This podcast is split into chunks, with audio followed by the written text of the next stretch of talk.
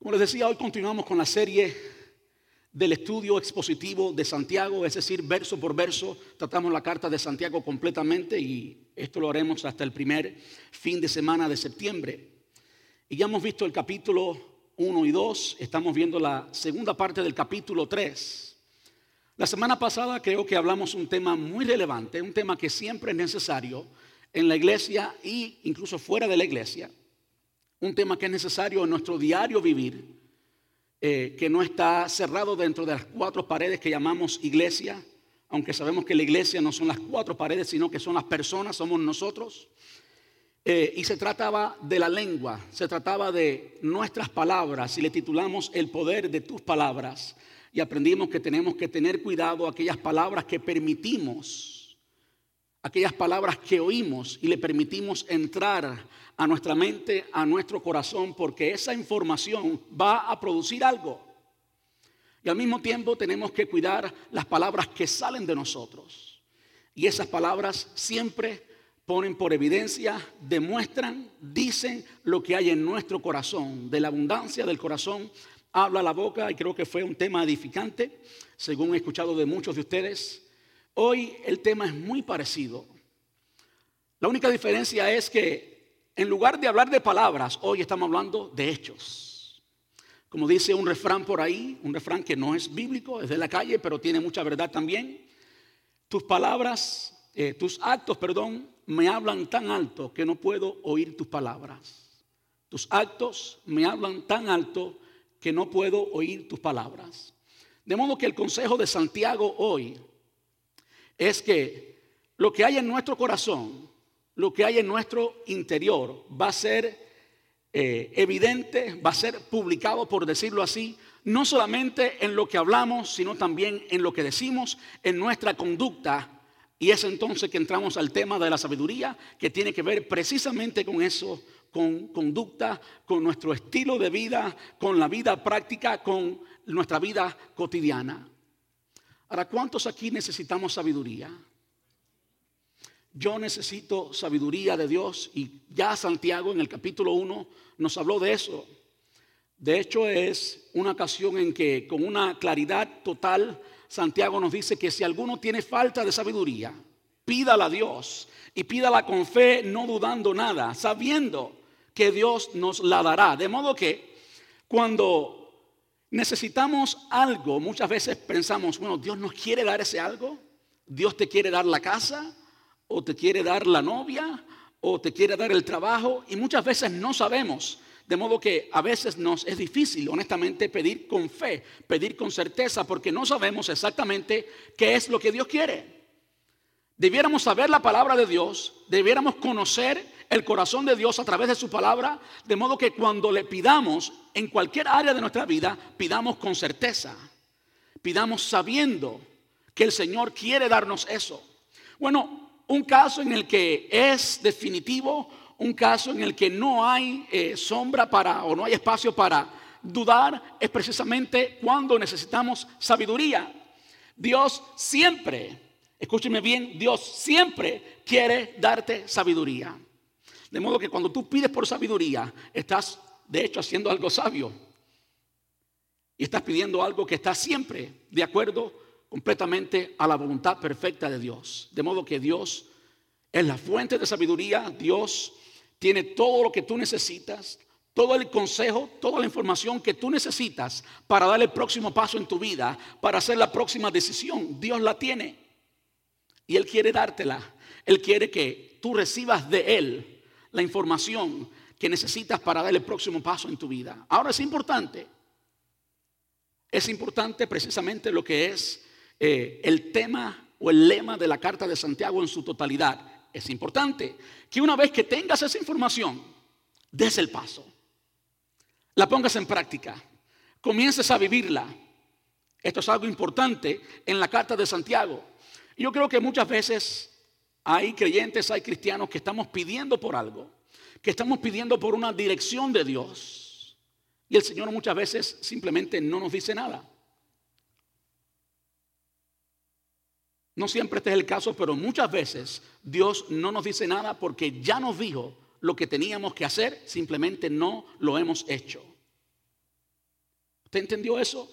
Muchas veces Dios no te da una nueva directiva, no te dice qué hacer, porque ya tú sabes lo que tienes que hacer. Lo que necesitas no es más palabra de Dios, no es más información, no es más instrucción. Lo que necesitas es acción.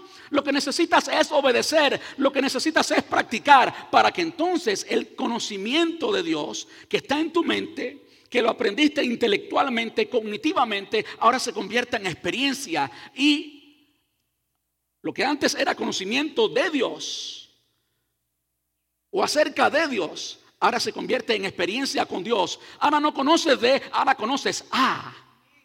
Hay una gran diferencia entre conocer de Dios y hay suficiente de eso. Incluso hay cierta fe, conocimiento de Dios que es totalmente muerta.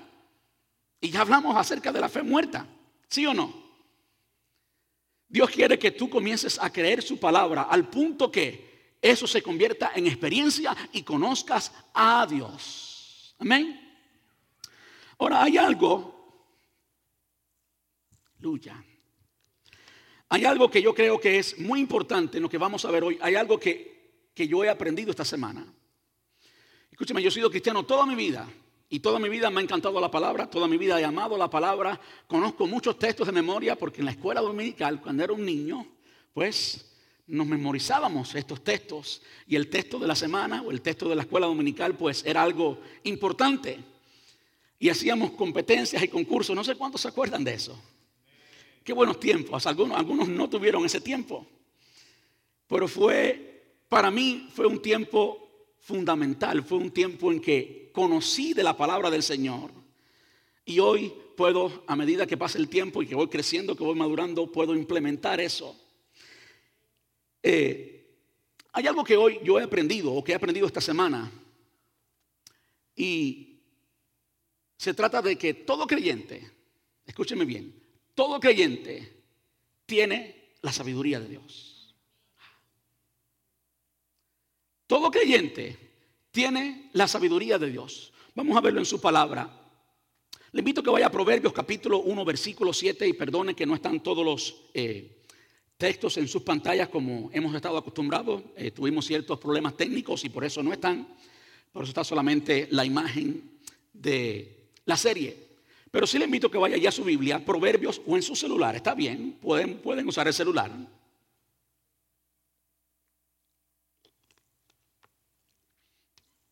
Proverbios capítulo 1, versículo 7. Es un pasaje que la mayoría de nosotros conocemos de memoria, ¿verdad? Cuando hablamos de sabiduría, enseguida pensamos precisamente en este pasaje y algunos de ustedes ya lo saben de memoria. El principio de la sabiduría es el temor de Jehová. Incluso esa es la parte que nos hemos memorizado. La segunda parte muchas veces no la conocemos. El principio de la sabiduría es el temor de Jehová. Los insensatos desprecian la sabiduría y la enseñanza.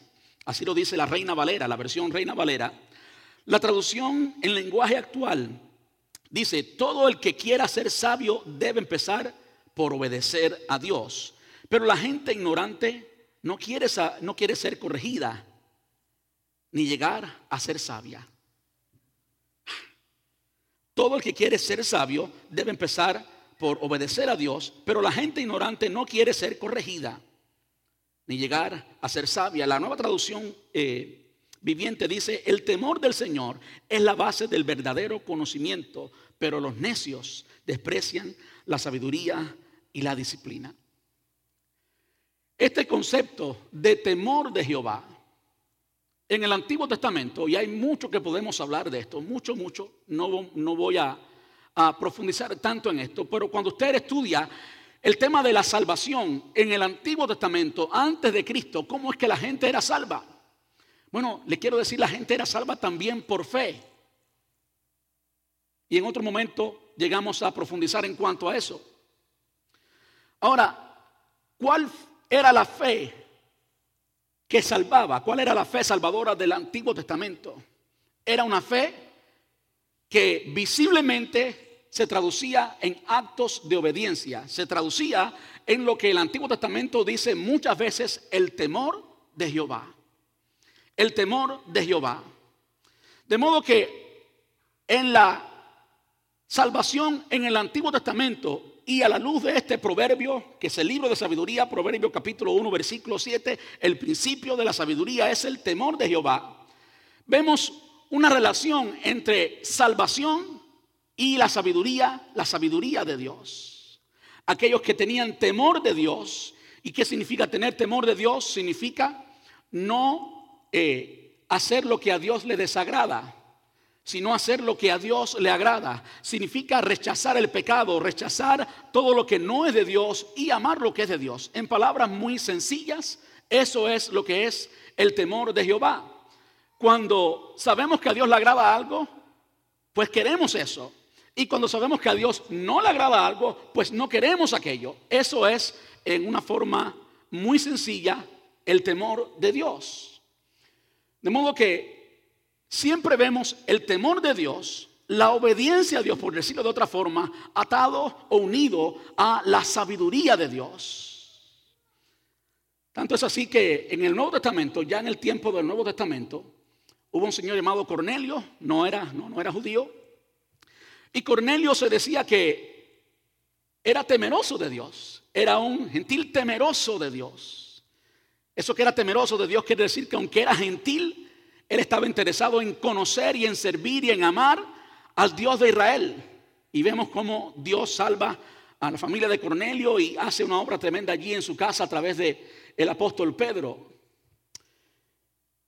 En las enseñanzas de Jesús, por ejemplo, en Mateo capítulo 7, ya estamos entrando, por supuesto, al Nuevo Testamento, y lo que quiero que veamos es cómo en la palabra de Dios nos enseña, se nos dice, que aquellos que tenemos la salvación ya tenemos la sabiduría de Dios.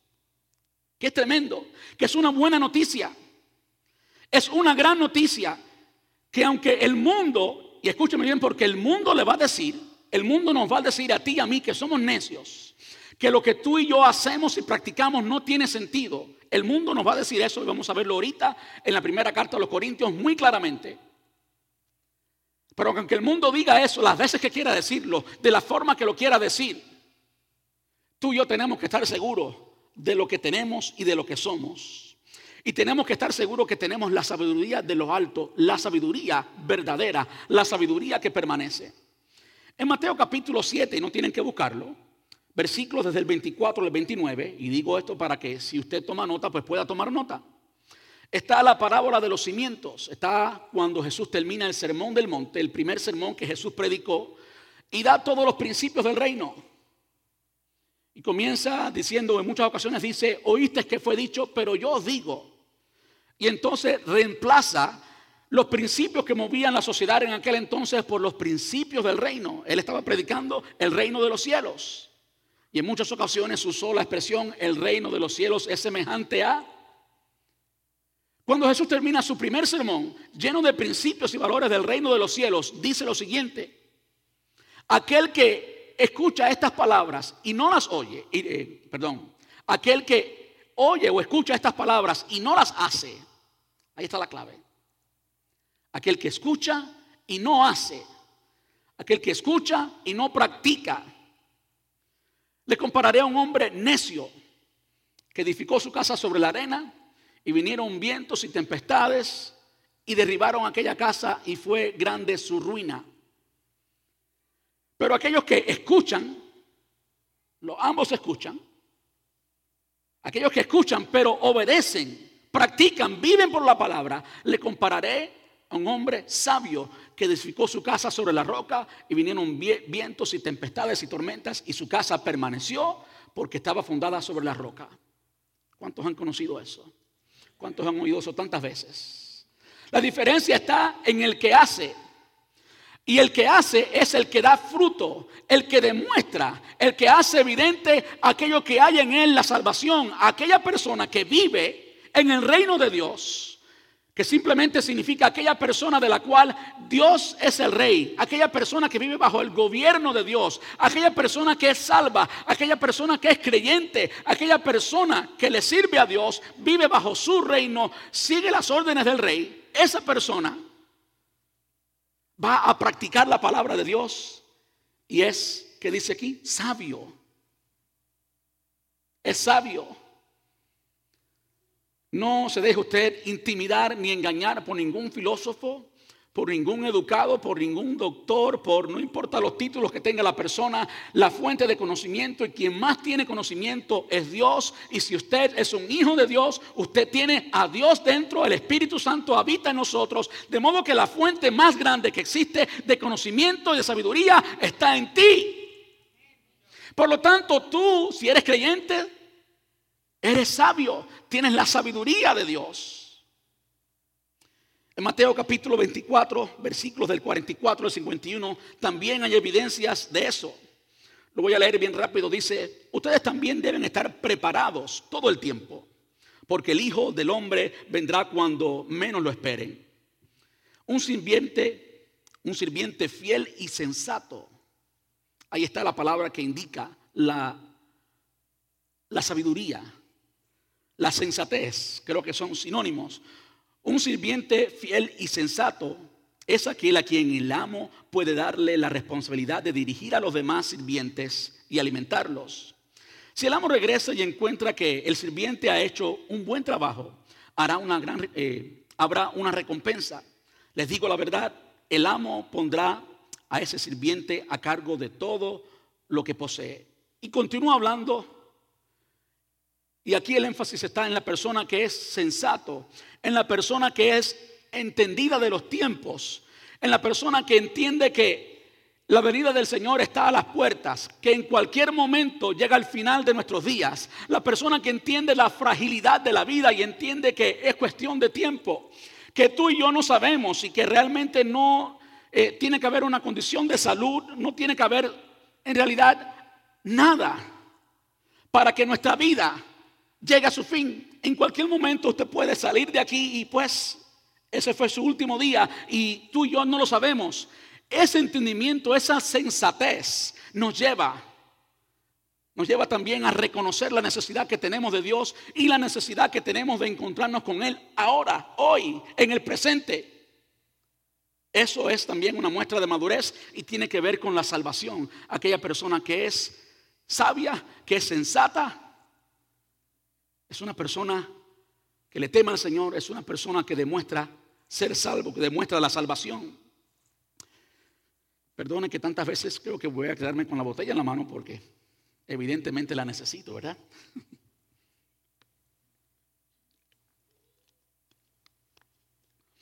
En Mateo 25, cuando se nos habla de las doncellas o de las vírgenes, de las damas, como usted quiera llamarlo, aquellas diez que estaban esperando de nuevo al maestro. Se trata de lo mismo.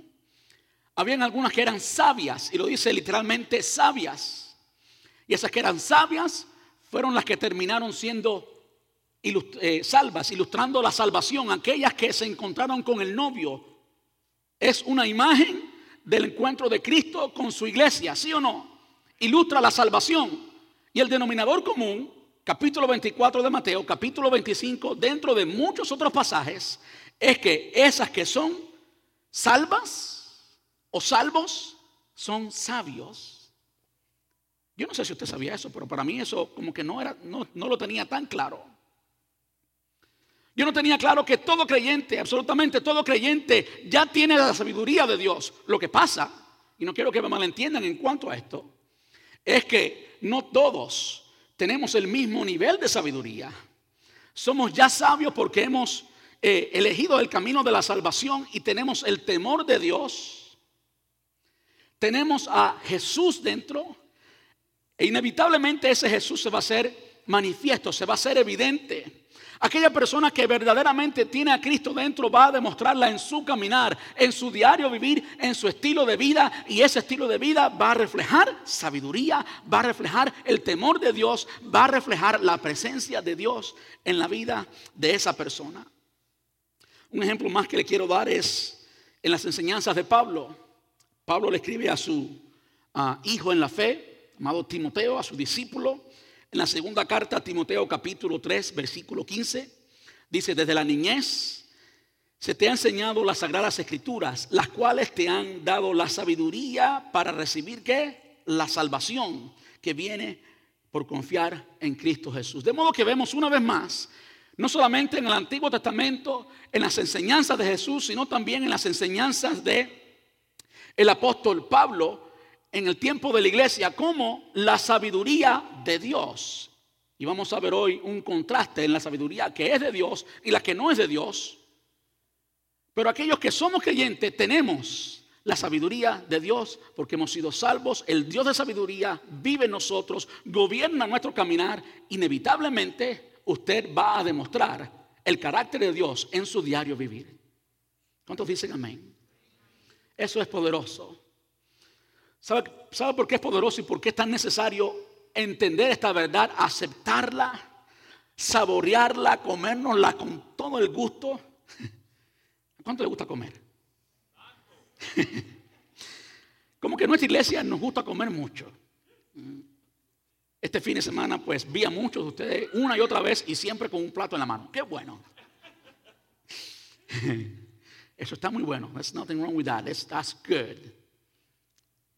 El Señor Jesús hacía lo mismo, ¿sabe? Estaba siempre en una mesa rodeado de personas. Porque allí en esa mesa y alrededor de la comida, lo importante no es la comida, lo importante es lo que sucede alrededor de la comida, ese contacto con las personas, esa intimidad. Quiero que podamos saborear esto de modo que podamos estar preparados para los ataques que vienen contra ti y contra mí. ¿Saben por qué? Porque el mundo nos va a decir una y otra vez que tú y yo somos necios, que tú y yo hacemos cosas sin sentido. Pero los que hacen cosas sin sentido son ellos. La decisión más sabia que alguien pueda hacer es la de seguir a Cristo, es la de seguir a nuestro Salvador, es la de entregarle nuestra vida al Señor. Y los necios son ellos y no nosotros. ¿Cuántos dicen amén? ¿Por qué no le da un aplauso al Señor?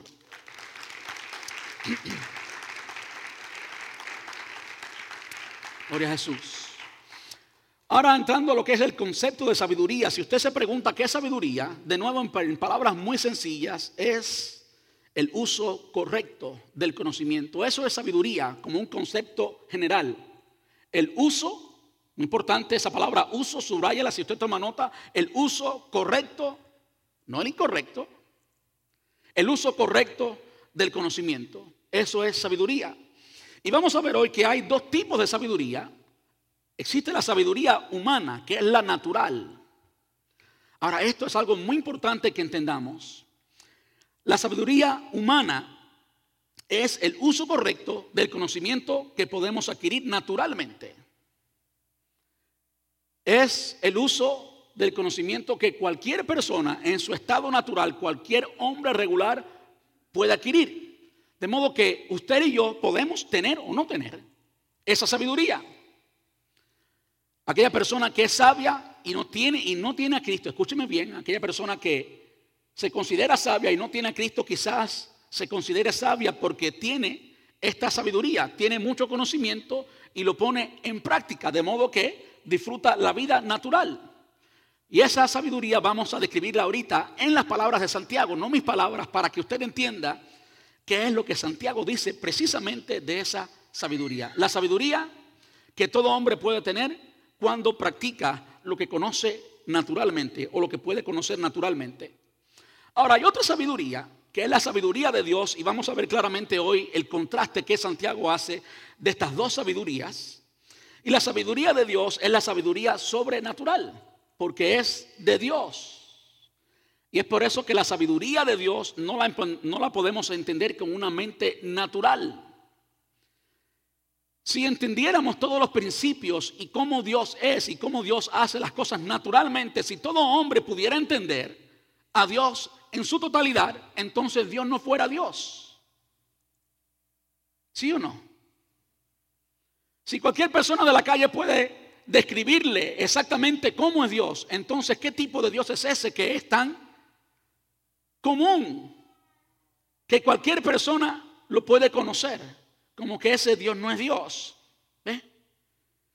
La sabiduría de Dios es sobrenatural, es el uso correcto del conocimiento de Dios que solo podemos adquirir, escuche bien, muy importante, que solo podemos adquirir por la presencia de Dios. ¿Por qué usted es sabio? Porque Dios vive en ti. La persona que no tiene a Dios, La persona que todavía no le sirve al Señor, por más sabio que se crea, es un necio. Y es lo que la palabra dice. Vamos a verlo ahorita.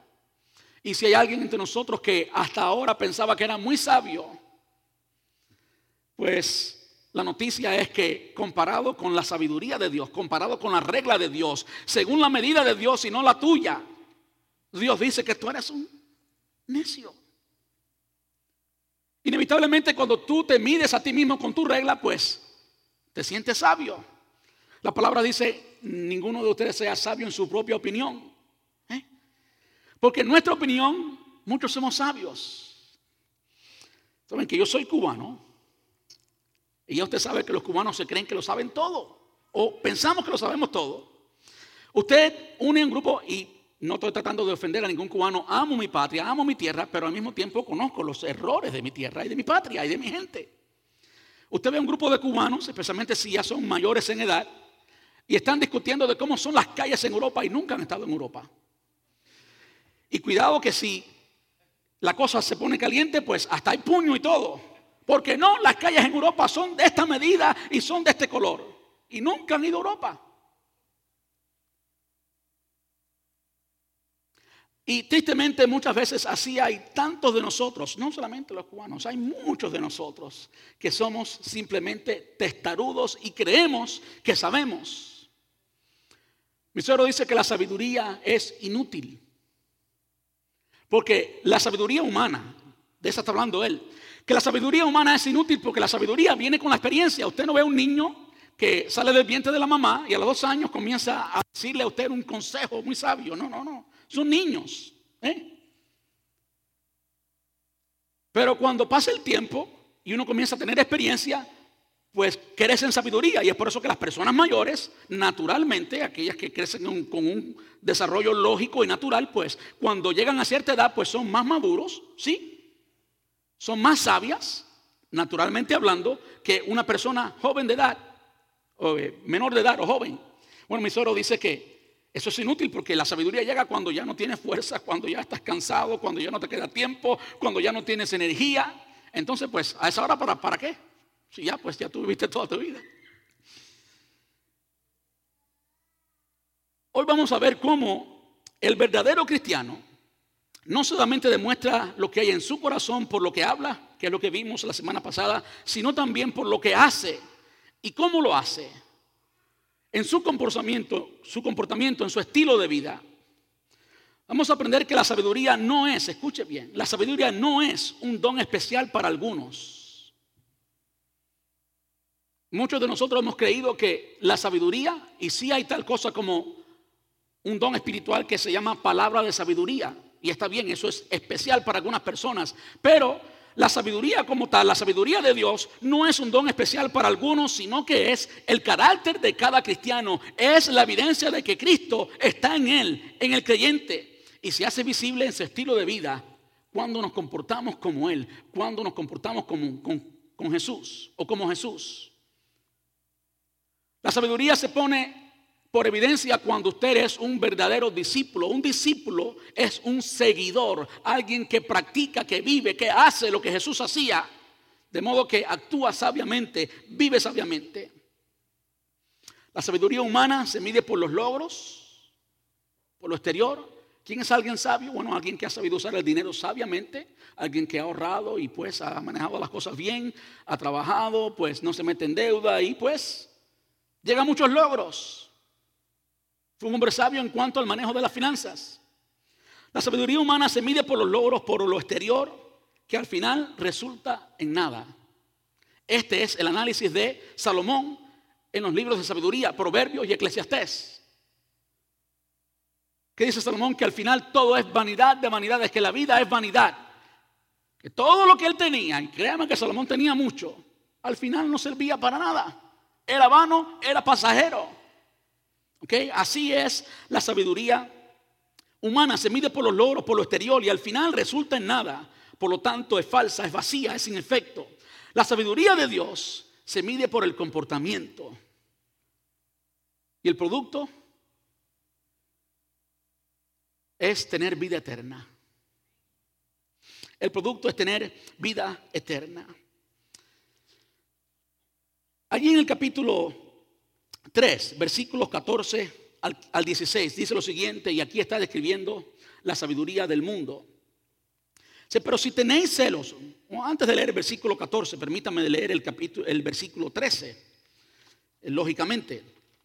Versículo 13 dice, ¿quién es sabio y entendido entre vosotros? Esto va unido al principio del capítulo 3. Estamos leyendo la segunda parte del capítulo 3, versículo 13. Pero al principio del capítulo 3, ¿qué dice Santiago? Que no muchos de ustedes se vuelvan maestros. ¿eh? No muchos de ustedes pueden convertirse en maestros. Había una necesidad, había una intención de las personas querer ser líderes en la iglesia. Santiago le escribe a una comunidad de judíos cristianos. ¿Ok? A una iglesia básicamente formada por personas judías y había muchas costumbres de esos judíos que continuaban con ellos. Costumbres que no eran del cristianismo, sino que eran del judaísmo, como muchos de ellos querían llegar a ser maestros y tener cierta importancia y tener esa imagen y que todo el mundo los mirara en la congregación, en la iglesia y verlos como superiores. Bueno, esto va en línea con eso. De modo que Santiago les pregunta, eh, ¿Quién es sabio y entendido entre ustedes? ¿Quién es verdaderamente sabio? Y le da la respuesta clara de una vez. Bueno, pues muestre por la buena conducta sus obras en sabia mansedumbre. Así comienza y después comienza a describir el contraste que hay entre la sabiduría de Dios y la sabiduría del mundo. Y comienza por decirnos lo que no es sabiduría. Es como cuando usted estaba escuchando a un buen maestro y el maestro antes de definir un término define lo que no es eso es una buena práctica. Bueno, aquí nos está diciendo lo que no es la sabiduría de Dios y lo dice así. Pero si tienes celos amargos y contención en vuestro corazón, no os actéis ni mintáis contra la verdad, porque esta sabiduría no es la que desciende de lo alto, sino que es terrenal, animal, diabólica. Porque donde hay celos y contención, allí hay perturbación y toda obra perversa.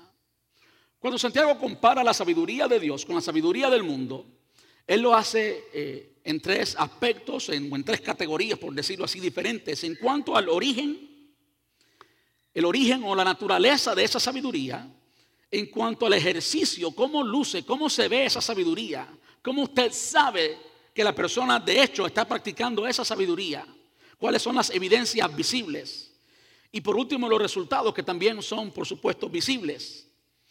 Y lo que Santiago nos dice acerca de la sabiduría del mundo, la que no es de Dios, es que es terrenal, este es el origen o la naturaleza, es terrenal, es animal y es diabólica.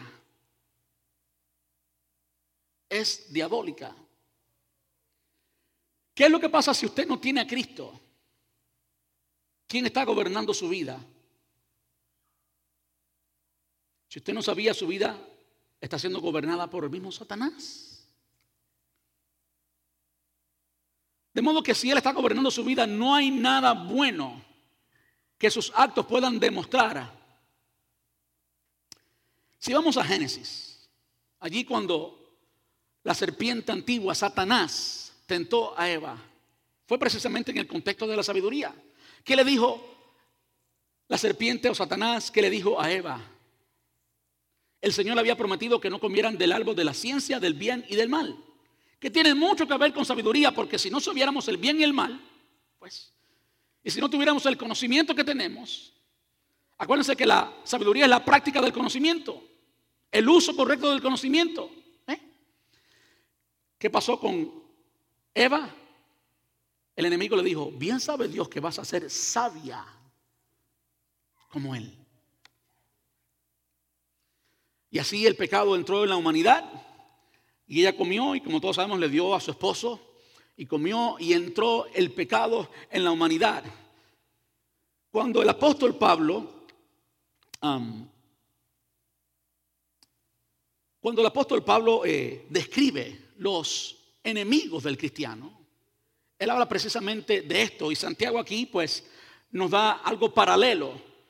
Santiago nos dice que esa sabiduría humana del mundo es terrenal, lo cual significa que está limitada por este mundo, este está limitada por el tiempo y el espacio de este mundo, no pasa de allí. Y es por eso que el que no tiene a Cristo puede llegar hasta cierto nivel, pero tiene un límite, un límite que es terrenal. Nosotros pasamos ese límite, la sabiduría que tú y yo tenemos pasa ese límite. Y yo no sé cuántos de ustedes aman eh, el espacio.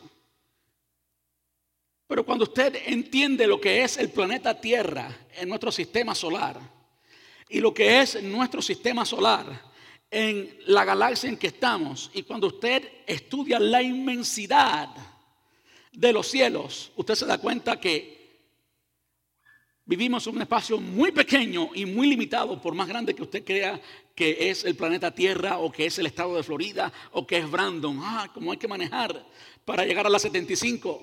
Bueno, eso es muy pequeño, muy pequeño. Y así de pequeño es la sabiduría humana comparada con la sabiduría de Dios. Tiene un límite.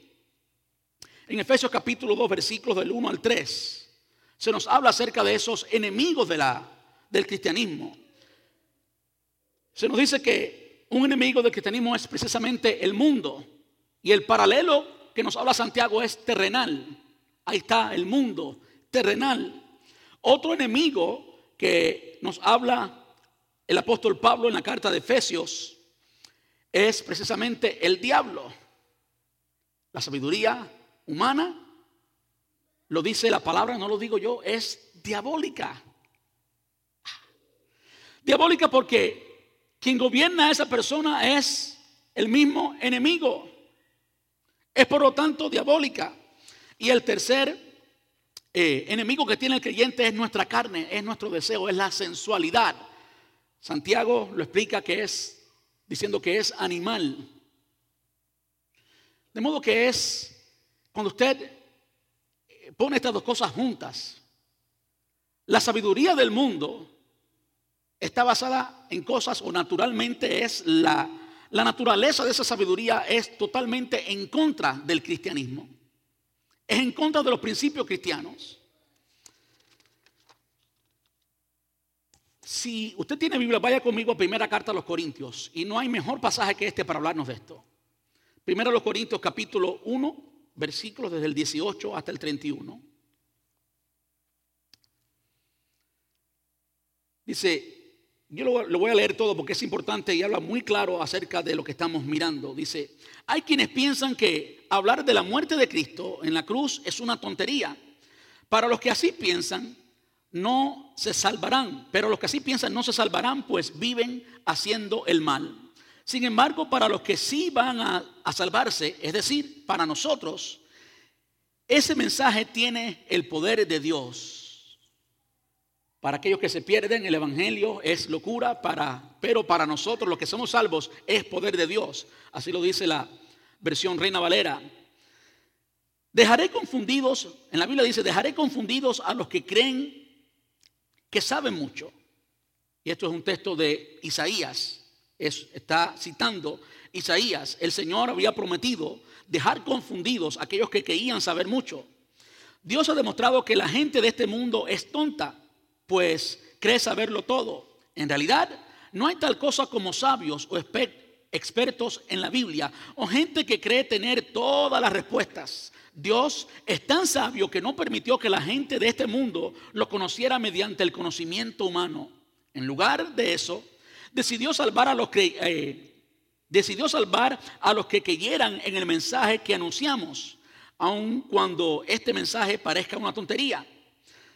Para creer en el mensaje que anunciamos, los judíos quieren ver milagros y los griegos quieren oír un mensaje que suene razonable e inteligente. Pero nosotros anunciamos a Jesús, el Mesías, y que murió en la cruz. Para la mayoría de los judíos esto es un insulto y para los que no son judíos es una tontería. En cambio, para los que fueron elegidos por Dios, sean judíos o no, Dios ha manifestado su poder y su sabiduría en la muerte del Mesías que Él envió. Así que lo que parece una tontería de Dios es mucho más sabio que la sabiduría de este mundo. Podría pensar que Dios es débil, pero en realidad es más fuerte que cualquiera. Recuerden que ustedes eran, eh, recuerden lo que ustedes eran cuando Dios los eligió. Según la gente muy pocos de ustedes eran sabios y muy pocos de ustedes ocupaban puestos de poder o pertenecían a familias importantes. Y aunque la gente de este mundo piensa que ustedes son tontos y no tienen importancia, Dios los eligió para que los, los que se creen sabios entiendan que no saben nada. Dios eligió a los que desde el punto de vista humano son débiles, despreciables y de poca importancia, para que los que se creen muy importantes se den cuenta de que en realidad no lo son. Así, Dios ha demostrado que en realidad esa gente no vale nada. Por tanto, ante Dios nadie tiene de qué sentirse orgulloso. Dios nos ha unido a ustedes con Cristo y gracias a esa unión ahora ustedes son sabios. Dios los ha aceptado como parte de su pueblo y han recibido la vida eterna. Por lo tanto, como dice la Biblia, si alguien quiere sentirse orgulloso de algo, que se sienta orgulloso de Jesucristo el Señor. La Reina Valera dice que Jesús es la sabiduría de Dios y nosotros estamos en Él. En palabras sencillas, eso significa que si Cristo habita en ti y habita en mí, tú y yo somos la sabiduría de Dios. La sabiduría de Dios está manifiesta aquí y aunque el mundo no lo entienda así, así es como Dios lo ve. Aunque el mundo nos ve y dice, son tontos, son unos necios, le falta información. Eh, son unos ignorantes, es de los, es uno de los calificativos que el mundo nos da. Los ignorantes son ellos. Como aquella persona que era muy sabia y estaba en un barco. Y cuando estaba en el barco, la persona que remaba, pues era un esclavo. Y le preguntaba al esclavo, ¿usted sabe filosofía? El esclavo obviamente le decía que no. Ah, pues tú, no sabes lo que te has perdido. Conocer cómo piensa la gente la filosofía. ¿Y sabes matemática? ¿Sabes aritmética? Ni siquiera sé, he oído lo que es aritmética. Ah, pues no sabes. Y comenzó a pues a hacer arrogancia de todo su conocimiento. De pronto le comienza a entrar el agua al bote. Y el esclavo le pregunta, ¿y usted sabe nadar? De nada le servía todo ese conocimiento y toda esa sabiduría que ese sabio tenía. Tú y yo estamos en el bote y aunque el mundo nos considere ignorantes, tenemos la verdad que el mundo no tiene es Cristo y es más que suficiente para hacerte sabio en toda tu vida. Qué lindo es el Señor, qué tremendo es el Señor.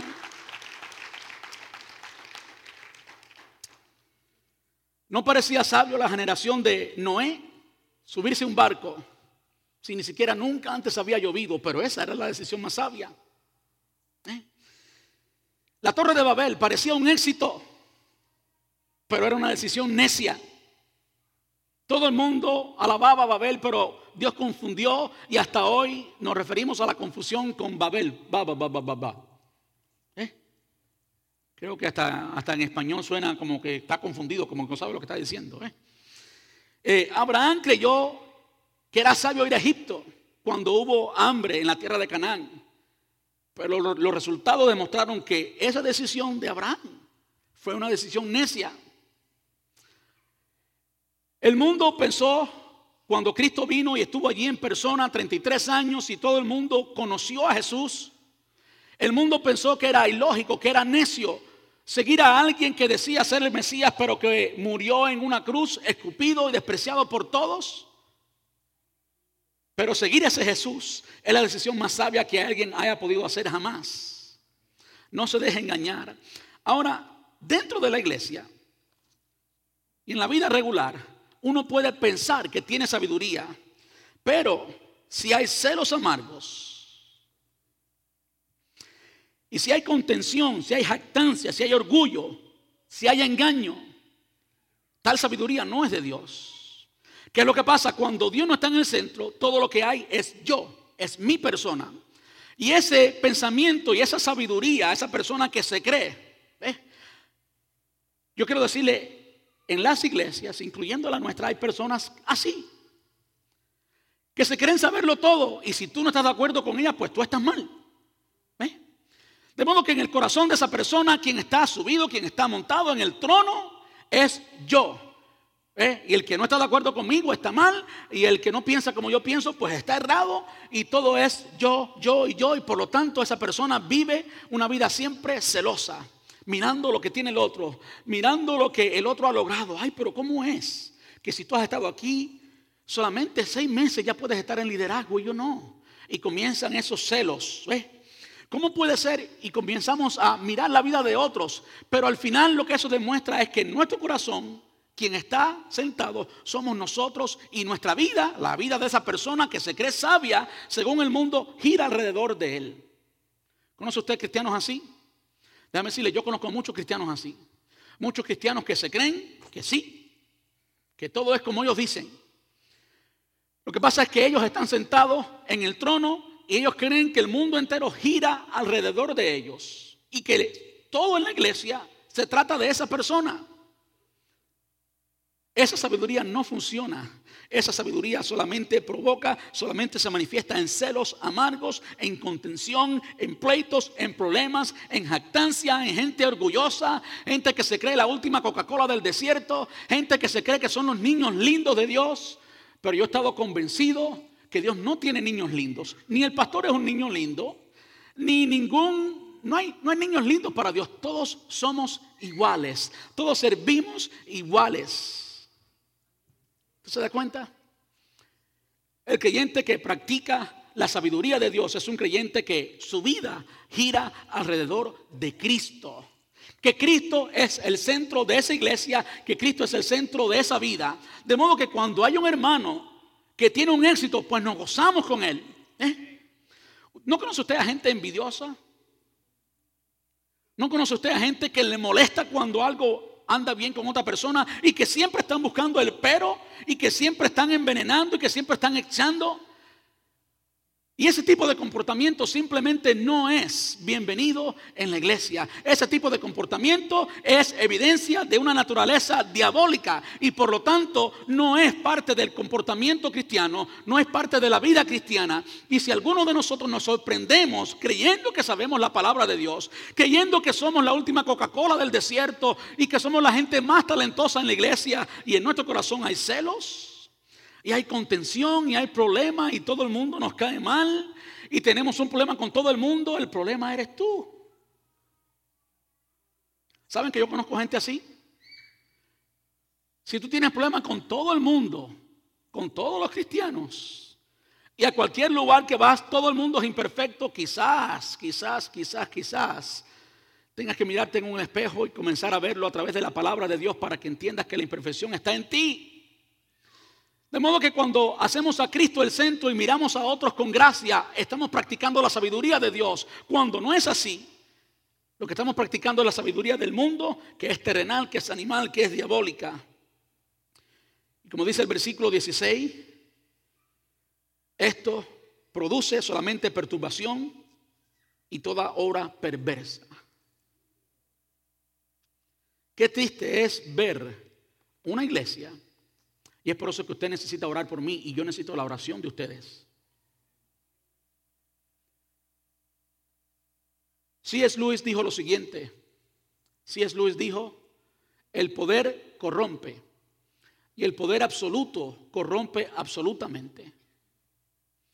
No hay un hombre que usted eleve a la altura de Dios con ese poder absoluto y tristemente muchas veces las iglesias han hecho precisamente eso, elevar a una persona a una posición de quien Cristo es la única persona que tiene el poder y la autoridad y el carácter para estar ahí. El centro de su vida tiene que ser Cristo. Usted tiene que ser discípulo de Cristo y no del pastor ni el llamado apóstol. ¿Eh? Cuando usted ve a una persona ser el centro y la iglesia comete el error de elevarla por ahí arriba y se cree infalible, usted está cometiendo el error de hacer de esa persona alguien que va a ser corrompida. El poder corrompe y el poder absoluto corrompe absolutamente. No hay nadie que llegue a ese, a ese nivel que no termine en corrupción.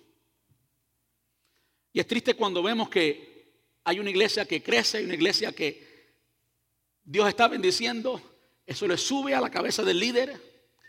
Y si la iglesia no tiene una administración que le ponga frenos a eso, pues eso va a envanecer y va a hacer que el líder sea quien se suba en el trono y arruinar la obra de Dios. De modo que si usted ve, conoce alguna iglesia que está centrada alrededor de la figura de una persona, huya de esa iglesia. Mi trabajo es cuidarme de eso y su trabajo es también cuidarme a mí de eso, al no elevarme y no hacerme pensar que yo soy pues la cuarta persona de la Trinidad. No hay cuarta persona de la Trinidad, hay solamente tres y yo no soy parte de ellos, ni ningún eh, pastor ni maestro es parte de esa naturaleza. Hay un contraste y el contraste lo vemos en el versículo 17 y aquí sí nos habla de la sabiduría de Dios. Y lo primero que nos dice es que la sabiduría que es de lo alto es primeramente pura. Es primeramente pura. No viene contaminada con el pecado, no viene contaminada con celos, no viene contaminada con orgullo. Usted sabe que el, orgullo es uno de los pecados más grandes que usted puede tener. No es, no estoy jamás, por supuesto, a favor de la fornicación ni ninguno de los pecados morales. Pero muchas veces no consideramos como grande al pecado del orgullo y quiero decirle que es el más grande de los pecados unido con la incredulidad. El orgullo el orgullo que caracteriza nuestra sociedad hoy, donde tú eres el centro del universo y todo tiene que girar alrededor tuyo, porque tú tienes derechos, porque tú tienes que estar cómodo, porque tú, porque tú, porque tú, como si tú fueras el centro del universo. El centro del universo es Cristo. Todo fue hecho por medio de Él y para Él, y ante Él se doblará toda rodilla, y Él es absolutamente el centro del universo. Nadie más tiene ese lugar. Pero la sabiduría de Dios es primeramente pura, no viene contaminada. No viene contaminada con tus experiencias antiguas. Cuando la sabiduría de Dios fluye a través de ti, lo que sale es el Dios que está en ti. Es una manifestación del Dios que vive en ti. Es una manifestación del Cristo que vive en ti. Usted sabe que usted tiene a Cristo dentro si es cristiano. Eso es poderoso. Y lo único que usted tiene que hacer es dejar que Él se manifieste. Usted no tiene que añadirle su experiencia pasada. Usted no tiene que añadirle sus sentimientos que son producto de su naturaleza pecaminosa. No, no, no. Deje que Cristo fluya en ti. Amén. Ahora, ¿cuáles son los ejercicios? ¿Cómo se ve esa sabiduría de lo alto? Bueno, es pacífica. Busca la paz Busca la paz entre tú y el hermano. Busca la paz cuando ves un hermano problemático y que ofende a todo el mundo y que te ofende a ti. Hay un pasaje de Jesús, un principio que dijo Jesús. Mi mamá me lo enseñó cuando era niño y es algo que, dijo Jesús, por supuesto, es palabra de Dios y es algo muy útil, muy útil, muy útil, muy útil. Es lo siguiente, no seas vencido de lo malo, sino vence con el bien el mal. No seas vencido de lo malo, sino vence con el bien el mal. O te ofendió el hermano, o dijo algo que no tenía que decir, pues ámalo más. Dite, pues ahora prepárate porque te voy a caer encima y te voy a caer a besos. Y te voy a amar hasta que me hasta que te canses de mi amor. Eso sería una buena solución. Que el hermano que te caiga mal, proponte amarlo porque tú tienes el amor de Cristo en ti y Cristo nos amó cuando éramos sus enemigos. Por lo tanto, tú y yo tenemos la capacidad de amar aún a nuestros enemigos. ¿Y sabes qué? Yo he practicado eso. Y qué bueno es cuando tú te ganas a esa persona que antes te caía mal, esa persona que te despreciaba y ahora te lo ganas y ahora es tu amigo. ¿Y sabes qué? Vas a vencer. No seas vencido de lo malo, sino vence con el bien el mal. Es una persona pacífica, amable. La persona que es amable no significa que compromete sus principios, no significa que, you que está flojito, que va a hacer lo que, que te va a decir lo que tú quieras escuchar. No, eso no es amabilidad, eso es flojera. Amabilidad es cuando alguien sabe comunicarte la firmeza de su corazón y sabe comunicarte la verdad de Dios en amor. ¿Cuántos de ustedes han sido reprendidos por alguien que le habla con amabilidad? Ah, eso es una muestra del carácter de Cristo. Amable, benigno, ¿Sabe lo que es la benignidad? Que siempre está buscando lo bueno. Siempre busca lo bueno de todo. De nuevo, en las relaciones personales, alguien te cae mal, alguien te hizo algo malo, pues ¿cuál es lo bueno? Que ahora tú tienes la oportunidad de amar como Cristo amó y que ahora tú tienes un reto delante de ti, ganarte a esa persona y darle en la cabeza al diablo. Eso se me salió cierto carácter pentecostal por ahí, darle en la cabeza al diablo. ¿Cómo usted le da en la cabeza al diablo? No diciéndolo ni machúcalo, machúcalo, como hay una canción por ahí. No, no, eso no darle la cabeza al diablo. Darle en la cabeza al diablo es amar. Darle en la cabeza al diablo es vencer el bien, el mal con el bien. Dar en la cabeza al diablo es demostrar a Cristo. Dar en la cabeza al diablo es no dejarte envenenar por las conductas de nadie, no reaccionar a lo que alguien te diga. Darle en la cabeza al diablo es demostrar que el Cristo que vive en ti que se manifieste y que tú comiences a ser como Cristo. Eso es darle en la cabeza al diablo, hacer de su trabajo algo ineficiente. Que trabaje mucho, que canse, que se canse, que sude mucho, que por más que se canse y por más que sude y por más que trabaje, su trabajo conmigo no es eficiente. ¿Por qué? Porque en mí habita Cristo. Benignidad. ¿Saben que la benignidad es fruto? La benignidad es fruto del Espíritu Santo. Es evidencia, es resultado de que en ti habita el Espíritu Santo. Y ese Espíritu Santo es una persona. Sobre el hecho que tú lo tengas no te hace automáticamente amable, sino todos los cristianos fueran muy amables. ¿eh? Es una persona. El Espíritu Santo es una persona. Y ese fruto del Espíritu, como la amabilidad, la benignidad, es parte del fruto del Espíritu. Se demuestra según tú tienes relación con esa persona y tú le permites a esa persona gobernar tu vida.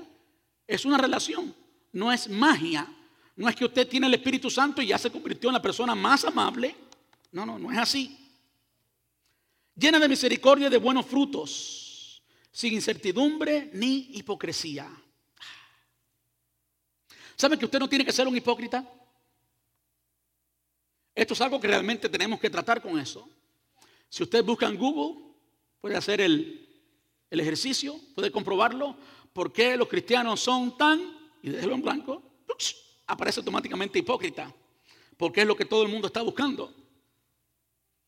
Y usted sabe que usted no tiene que ser hipócrita, usted no tiene que darle al mundo o a las personas en su casa, en su familia, a sus amigos, una imagen de perfección porque usted no es perfecto, usted está en construcción. Usted todavía no ha llegado a esa altura, usted todavía no muestra la totalidad de la sabiduría de Dios, ninguno de nosotros lo muestra, ninguno de nosotros mientras estemos en esta carne lo va a mostrar. Yo estoy siendo más como Cristo cada día y lo normal es que usted sea más como Cristo hoy que ayer. Es que usted, a medida que pasa el tiempo en su vida cristiana, usted se parezca más a Cristo. Pero solamente llegaremos a ser como Él absolutamente cuando esta carne sea transformada y no vivamos más en un cuerpo de pecado. Entonces vamos a ser, de modo que usted está en construcción. usted no tiene que vender una imagen de perfección. Yo no estoy interesado en para nada, en impresionar a nadie. Si usted me ve como ayer en un cumpleaños en una piscina, pues yo estaba en la piscina y yo no me iba a vestir de traje para mí, para irme para la piscina. Yo no me voy a poner copada a mí para la piscina. Y si cojo solo y me pongo feo, pues bueno, allá el pastor feo. Usted no tiene que impresionar a nadie. Cuando usted es natural, la gente va a ver a Cristo en ti. Usted no tiene que comprometer sus principios. Usted puede decir la verdad en amor y ser firme. Lo que pasa es que tiene que comunicarlo con amabilidad, tiene que amar a esa persona, tiene que tratarlo bien. El fruto de justicia, versículo 18, con esto terminamos, y el fruto de justicia se siembra en paz para aquellos que hacen la paz. ¿Qué significa eso y qué nos quiere decir eso? Ahí nos habla de la ley de la siembra y la cosecha. Ahí nos habla de que tú vas a producir en otros lo que tú eres. ¿Te das cuenta? Entonces cuando tú comienzas a vivir en la sabiduría de Dios, cuando tú crees que la palabra de Dios está siempre en lo correcto y comienzas a actuar como Dios actúa, eso te va a cambiar. Eso te va a transformar. Inevitablemente tú vas a hacer de otras personas, tú vas a influenciar a otras personas a que sean como tú. Tú te vas a multiplicar, tú vas a cosechar lo que estás sembrando. De modo que uno de los mejores principios de evangelismo que podemos tener es cuidarnos a nosotros mismos. Porque tú no puedes multiplicar, tú no puedes producir algo que no eres.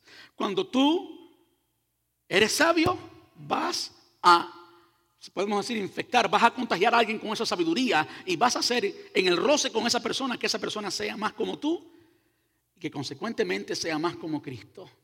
Y eso es lo que el apóstol Pablo nos modeló. Ser imitadores de mí como yo de Cristo. ¿Se da cuenta que el centro no eres tú? ¿Se da cuenta que el egoísmo es diabólico? ¿Se da cuenta que el orgullo es el pecado más grande que podemos cometer? Tú y yo tenemos que dejar que Cristo gobierne nuestros corazones y que sea evidente. Y todo lo que usted tiene que hacer para hacer eso es ceder tu voluntad y decirle, Señor, que hoy yo pueda amar como tú amaste. Que hoy yo pueda servir como tú me has servido a mí. Que hoy yo pueda perdonar como tú me has perdonado.